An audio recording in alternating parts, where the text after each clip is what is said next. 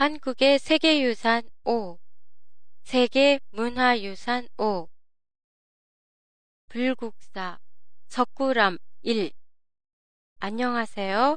도쿄도 타마시에 있는 한국어 교실 한교실의 팟캐스트 코너입니다. 오늘은 신라의 고도 경주에 있는 불국사에 대해 그리고 다음 주에는 석굴암에 대해 보내드리겠습니다.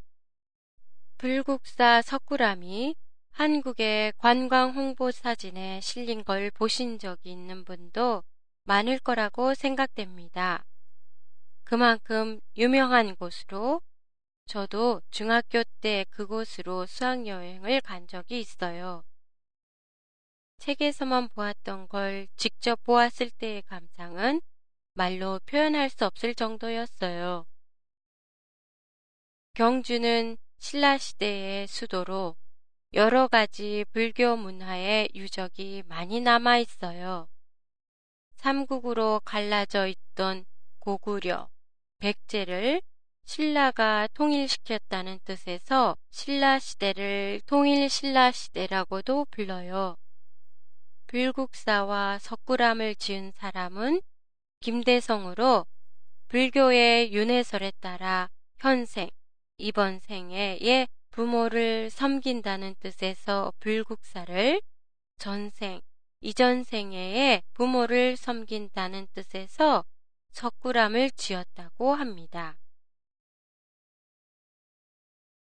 불국사 경내에 들어서면 제일 먼저 돌로 만든 계단인 청운교 백운교가 있어요.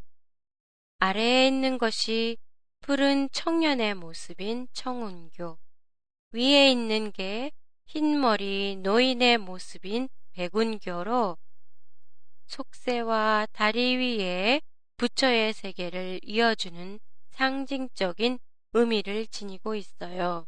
그리고 다리 아랫부분이 반원 모양을 하고 있는 게 특징이에요. 청운교, 백운교를 따라 올라가면 자하문이 있어요. 자하문을 지나면 왼쪽에 석가탑, 오른쪽에는 다보탑이 보여요. 두 탑의 높이는 서로 같지만 지어진 양식은 틀려요. 다보탑은 사각형, 팔각형, 원형을 짜임새 있게 배치했고 다보탑에 비해 소박한 아름다움이 있어요. 석가탑 안에서 발견된 무구정광 다라니경은 세계에서 가장 오래된 목판 인쇄물이에요. 또한 석가탑을 지은 백제의 아사다를 찾아 경주에 온 아사녀가 남편을 만나보지도 못한 채 연못에 몸을 던져야 했던 슬픈 전설도 전해지고 있어요.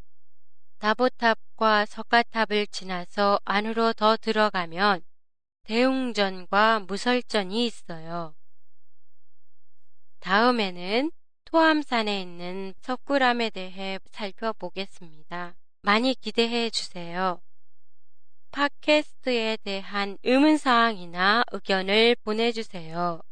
보내주실 때는 인터넷 홈페이지 상단에 있는 팟캐스트란의 앙케이트나 휴대폰 사이트에서 강사 연락처에 메일 송신란에 내용을 입력하셔서 보내주시면 됩니다.